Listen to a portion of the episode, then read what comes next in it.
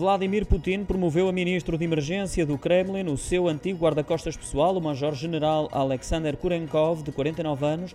É o sexto guarda-costas do presidente russo a ser nomeado para um alto cargo do governo, segundo o Daily Mail.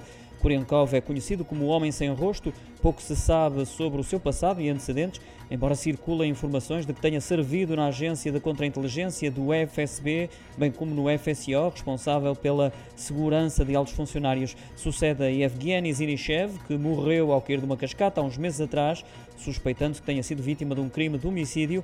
Alguns analistas acreditavam mesmo que Putin estava a preparar Zinishev para ser seu sucessor.